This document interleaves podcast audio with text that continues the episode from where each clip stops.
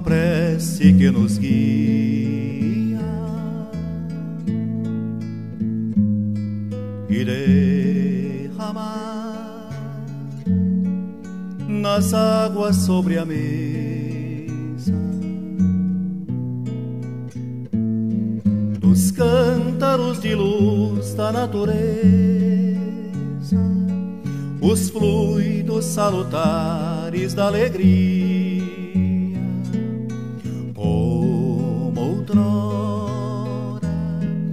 paz de humilde lar.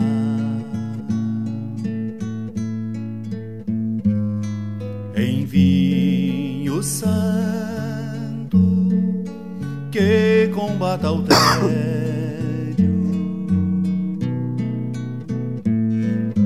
transformar estas águas no remédio em vosso nome o enfermo há de curar.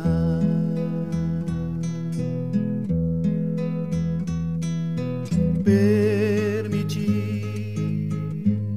com que a fonte cristalina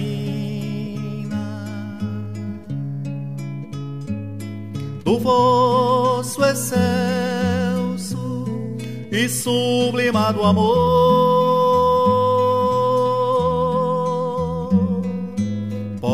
possa descedentar o viajor que pela vida exausto peregrino Ouvi, Senhor, a prece que nos guia. Fluidos salutares da alegria derramai nestas águas sobre a mesa.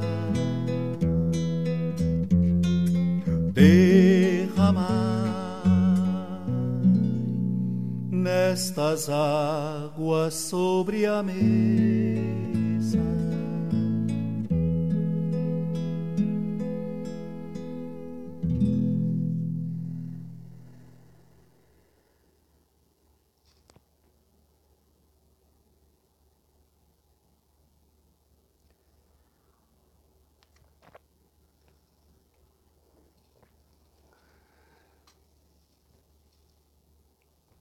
Olá, meus amigos, minhas amigas. Eu vim aqui para lembrar de um livro, um livro que já existe no movimento espírita há aproximadamente 35 anos.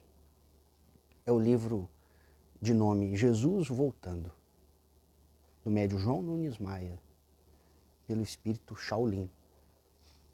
Olha que nome sugestivo. Jesus voltando. Na, no prefácio desse livro, depois do prefácio e apresentação do Dr. Bezerra de Menezes, o próprio Espírito Shaolin conta um pouco sobre a impressão interior dele a respeito do tema do livro. Jesus voltando. Esse livro fala de 15 passagens onde Jesus esteve com os apóstolos. Mas o Espírito Shaolin afirma: existiram várias outras passagens que Jesus esteve materializado entre os apóstolos, depois do, do processo que foi chamado a ressurreição de Jesus. Mas que não foi contado, não foram contados todos. E que, inclusive, existem várias passagens até hoje porque Jesus continua se materializando, voltando para os novos apóstolos do Evangelho, para os apóstolos modernos do Evangelho. Gente, isso está na nossa doutrina. Só que é pouca gente que dá valor. Muito pouca gente. Muito pouca gente.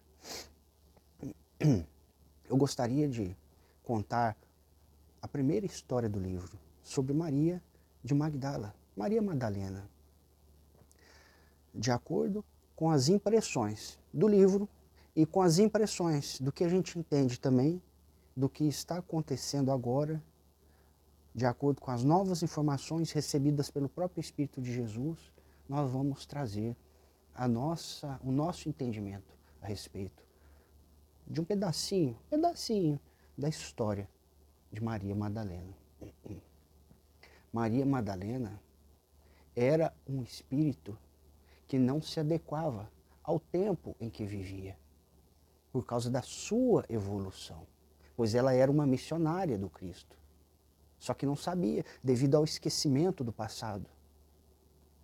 E ela não se adaptava a nenhuma pessoa que lhe fazia a corte. Porque naquela época era dito isso. A pessoa interessada em se casar com a donzela lhe faria a corte nenhuma pessoa, nenhum romano, nenhum judeu a satisfazia. Não sexualmente. Não estou falando do sexo. Estou falando do conteúdo emocional, moral, intelectual, da vibração das pessoas. Ela não se encontrava, ela não se identificava com ninguém, mas ela procurava um grande amor. Dentro de si, ela sabia que ela deveria procurar, o seu grande amor. Mas, ó, oh, como o destino mexe até com os missionários devido ao esquecimento do passado. Ela se programou para não ser esposa de ninguém. O próprio Jesus afirmou isso para ela. Existem pessoas que vêm com um compromisso diferente, não de ser mãe ou pai de família, de uma, de uma família apenas, mas de toda a humanidade. E ela entendeu bem o seu compromisso de apostolado com Jesus. O que mantinha Madalena viva naquela época era sua coragem. Ela tinha relacionamentos com judeus, ou seja, com hebreus, melhor dizendo, e com romanos, e romanos de altos cargos políticos a defendiam. Nenhum sacerdote judeu tinha coragem de mandá-la ser apedrejada, porque a lei, a lei hebreia daquela época era isso. Se uma mulher não tivesse apenas um marido, se ela se saísse com dois, ela era para ser apedrejada. Mas nenhum sacerdote judeu Nenhum fariseu, nenhum saduceu tinha coragem de encará-la frente a frente. Ela mesmo sabia interiormente e falava para aquelas pessoas de maior intimidade e de moral elevada, que não existia nenhum sacerdote judeu dentre todos os hebreus e não existia nenhum romano que ela já havia visto que tinha a moral mais elevada que a dela própria. Ela sabia disso. Ela se considerava de moral elevada. Apesar de ter vários namorados, ela não cobrava para ficar com ninguém. Ela simplesmente aceitava os presentes. E os presentes eram bolsas muito ricas em moedas de ouro e prata. Ela se enriqueceu muito por isso, por receber essas pessoas, mas no seu interior ela buscava por um grande amor e não entendia o que era. Até que um dia ela se encontrou com um mestre, com um mago, como era dito naquela época, como um sacerdote egípcio, egípcio. E este sacerdote lhe instruiu para que ela fosse ao encontro de Jesus. Então, existiu alguém que foi um ponto de apoio para ela. Foi esse sacerdote. E esse sacerdote simplesmente indicou isso. E ela o respeitou, porque ela sentiu, ela sentiu que o sacerdote tinha moral, que não a cobiçava como mulher. Porque ele também era conhecedor sobre a vinda do Messias e já acompanhava, já havia estado junto com esse Messias. ela já havia tido oportunidade de ouvir falar de Jesus de Nazaré. E com o incentivo e a instrução deste, deste mago egípcio, ela foi. Ela se encorajou mais ainda, porque ela tinha uma característica em sua personalidade. Era a sua coragem. Ela ia em todas as festas religiosas entre os hebreus que ela queria. E ninguém, ninguém bulia com ela, ninguém a ofendia, ninguém a encarava, nem mesmo os sacerdotes. Porque ela tinha moral para encarar cada um. E essa coragem também que ela tinha era com base na sua moral. Ela tinha coragem moral para encarar cada um. E ela também era protegida por muitos que a cobiçavam, porque ela era linda, era uma das mulheres mais bonitas daquela região da Palestina, da época de Jesus. Eu imagino em minha mente uma mulher de cabelos castanhos, pele levemente morena, de olhos verde salpicados de caramelo. Uma característica da sua personalidade, além da coragem, era a sua delicadeza. Ela era a gentileza em pessoa. Ela só auxiliava as pessoas.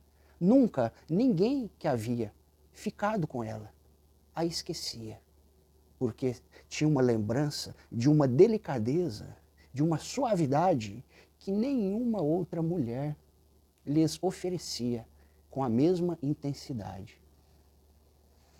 Ela nunca, nunca abriu a boca para ofender alguém com palavras ofensivas, ou xingamentos, ou acusações.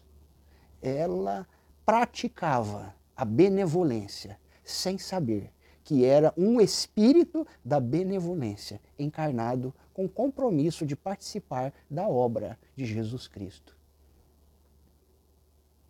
Ela sabia de uma coisa.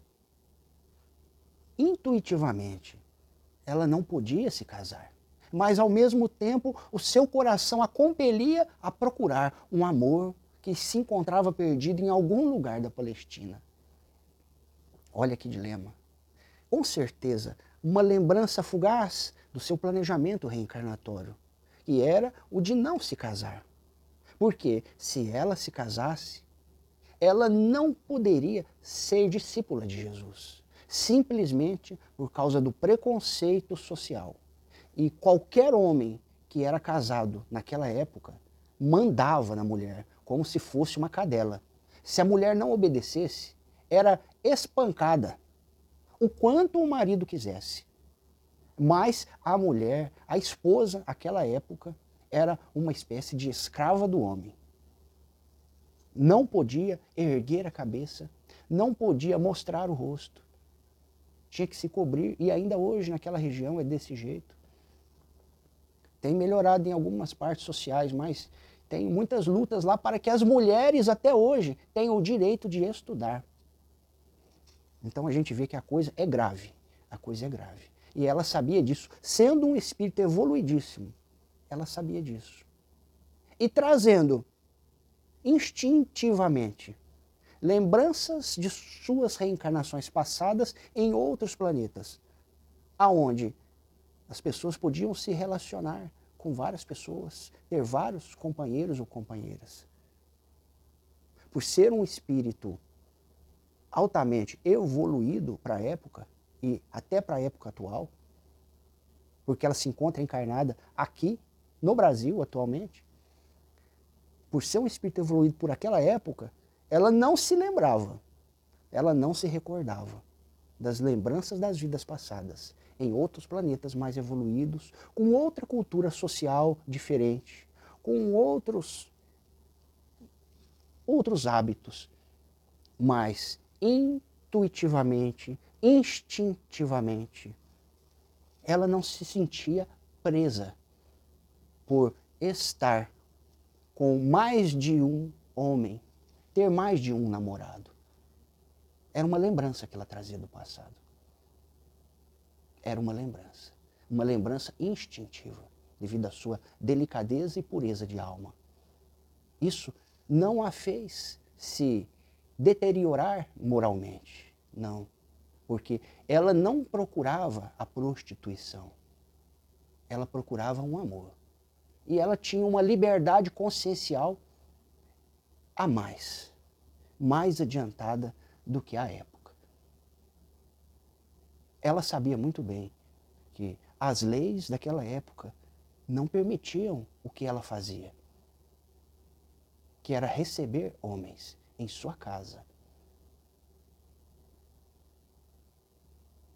Mas assim que surgisse uma grande luz em sua vida, a luz que ela procurava, ela sabia que mudaria completamente. Ela nunca, em nenhum minuto da sua vida, ela deixou de esperar, de esperançar por alguém que ela procurava e que era um grande amor. E depois que ela teve essa revelação através do mestre egípcio, ela foi ao encontro de Jesus na casa de Pedro. Chegando lá, Jesus parou tudo para recebê-la. E mentalmente conversou com ela.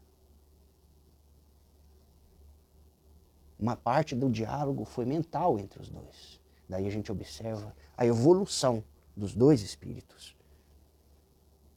E no final, eles terminaram o diálogo, o primeiro diálogo realizado em seu primeiro encontro com o Mestre, em voz alta, porque Jesus queria que as pessoas ouvissem.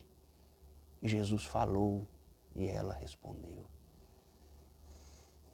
O amor que você procurava sou eu, mas é um amor universal. É um amor para com todos.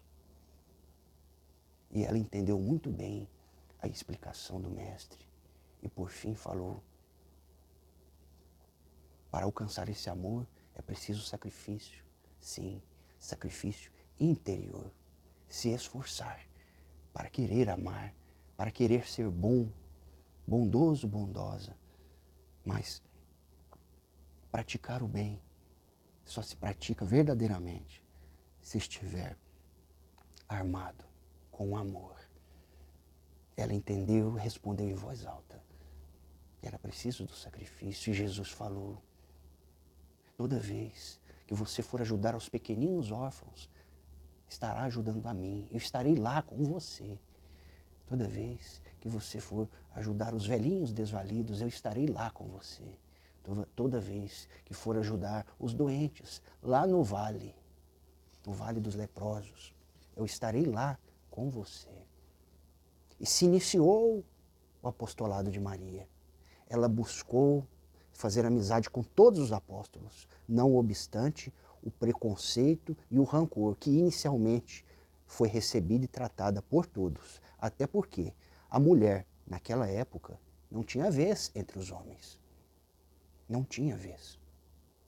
É por isso, é por isso que não se encontra muitos escritos a respeito das mulheres junto com Jesus. Da mulher de Jesus, aquela que foi esposa de Jesus, que se chamou Sara. Detalhes das mulheres dos apóstolos. Detalhes da vida de Maria Madalena e da vida da própria Maria. Não com livros daquela época, mas com livros psicografados por médios de confiança, nós temos muitas informações que podem nos enriquecer de conhecimento e de bons exemplos. É o caso deste livro, Jesus Voltando.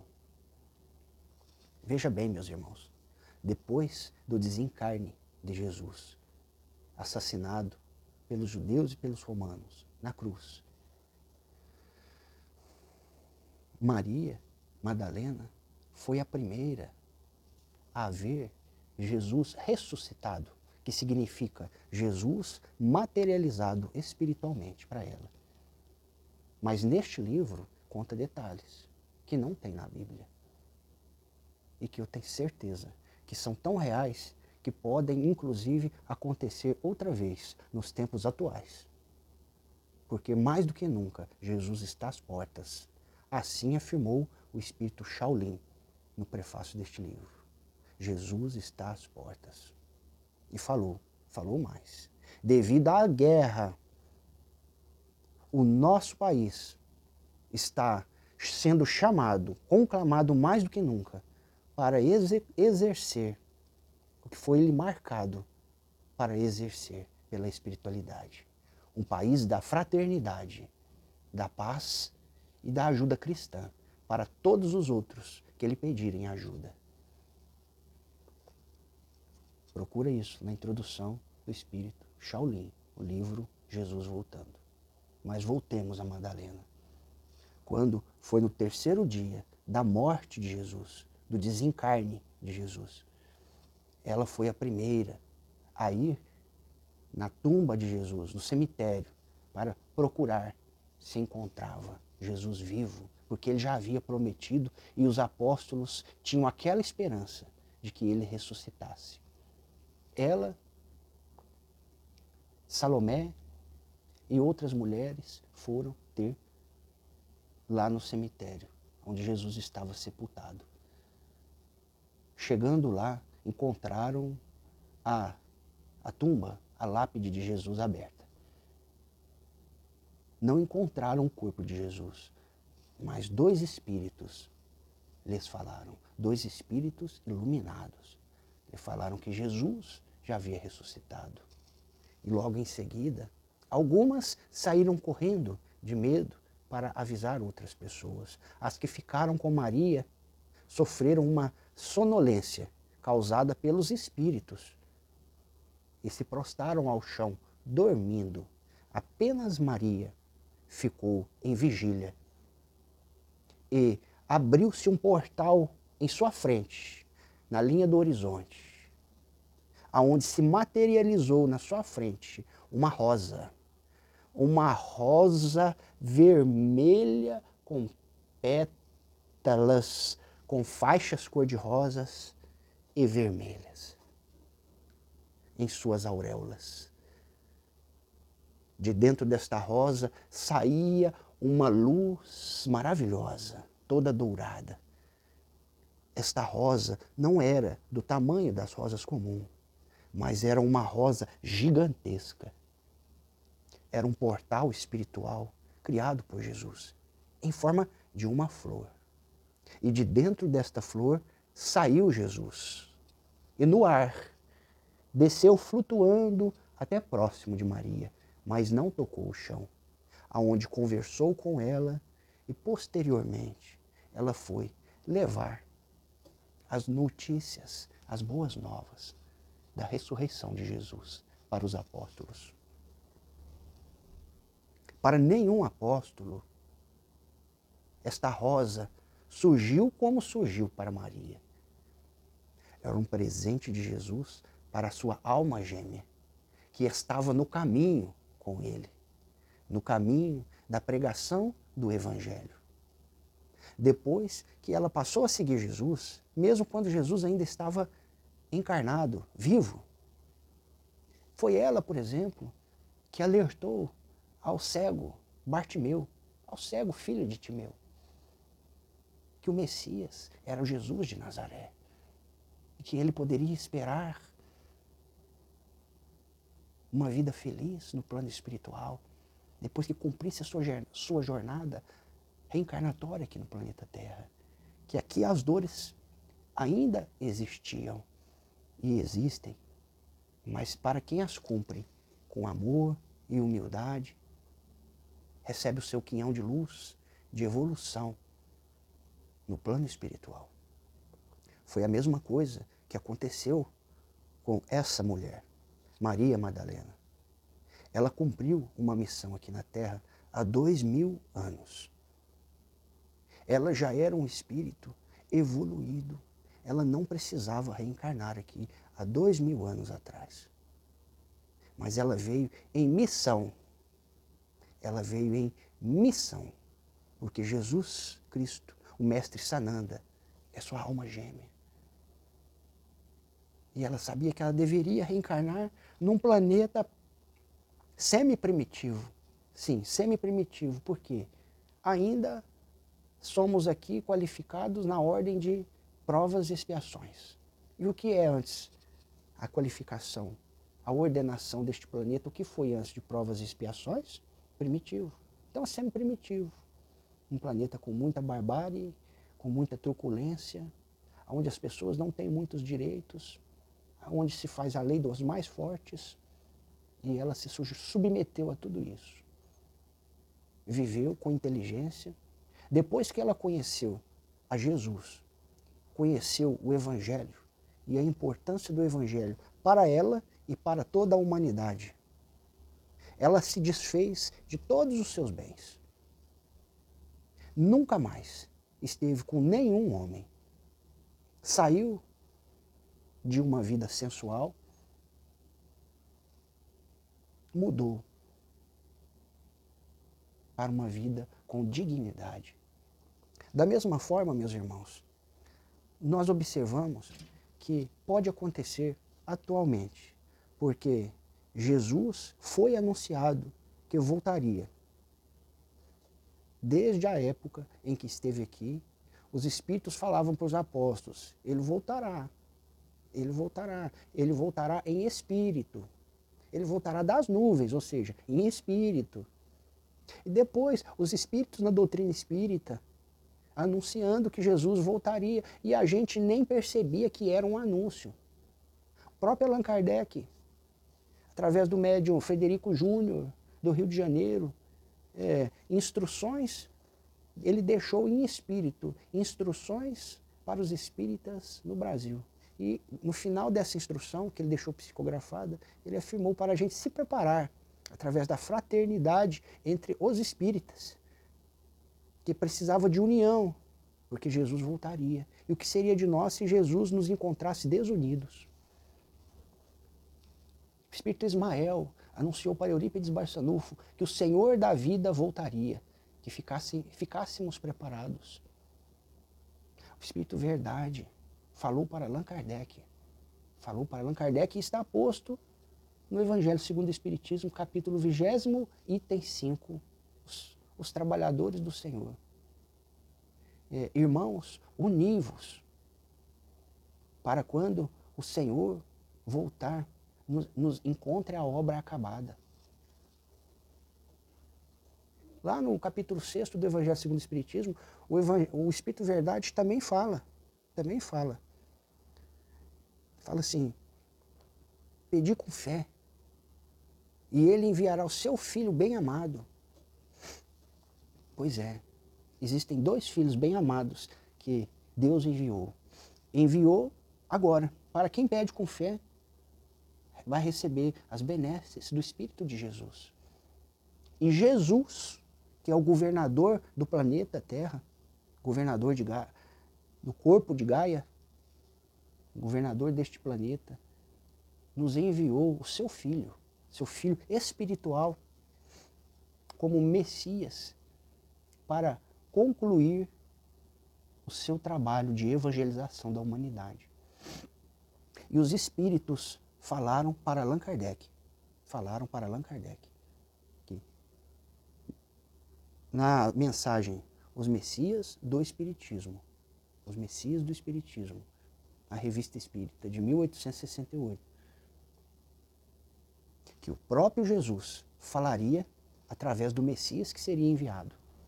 E Kardec sabia que esse Messias se tratava dele mesmo, que ele iniciou um trabalho há mais de 150 anos, mais de 160 anos, lá na França, e o Espírito Verdade já havia falado para ele que ele tinha que retornar para dar continuidade nesse trabalho. E que seria utilizado, outro espírito amigo falou para Kardec, e essas mensagens estão contidas em obras póstumas, que, que o Messias que haveria de vir seria utilizado em todas as suas faculdades, ou seja, toda a mediunidade, as conhecidas e as desconhecidas. Kardec sabia que era ele. E Kardec está de volta, está reencarnado. E Maria Madalena está reencarnada, porque num trabalho de tão grande vulto para o desenvolvimento desse planeta, nada menos do que aquela que foi um dos braços direitos de Jesus, uma daquelas discípulas que mais o amou, está aí, para dar continuidade no trabalho que iniciou naquela época. E ela se iluminou naquela época mais do que já era. E hoje em dia é um espírito muito elevado que se encontra encarnado entre nós. Porque ela dedicou, sem medo da morte, para fazer a caridade a todas as pessoas doentes que precisavam. Ela ficou no Vale dos Leprosos, servindo, auxiliando, levando comida, medicamentos, tratamento, dando banho nos leprosos, trazendo informações do Evangelho de Jesus para os leprosos, para os rancenianos, até que a ranceníase a, a contaminou naquela época, era uma doença incurável, e ela se iluminou espiritualmente muito mais. Ela alcançou uma iluminação que ela jamais imaginaria que alcançaria através da dedicação, da caridade que ela realizou para as pessoas que precisavam naquela época. E Jesus, por ser seu, sua alma gêmea, sempre esteve com ela e a presenteou com uma flor de tamanho descomunal, de onde ele saiu, para se apresentar para ela como rede vivo provando para todos nós que a morte não é o fim de nada, é só o recomeço. Que nós somos espíritos imortais, que o corpo é apenas uma roupa que devemos respeitar e honrar, para que nos sirva pelo maior tempo que precisamos para estar aqui aprendendo e auxiliando ao mesmo tempo.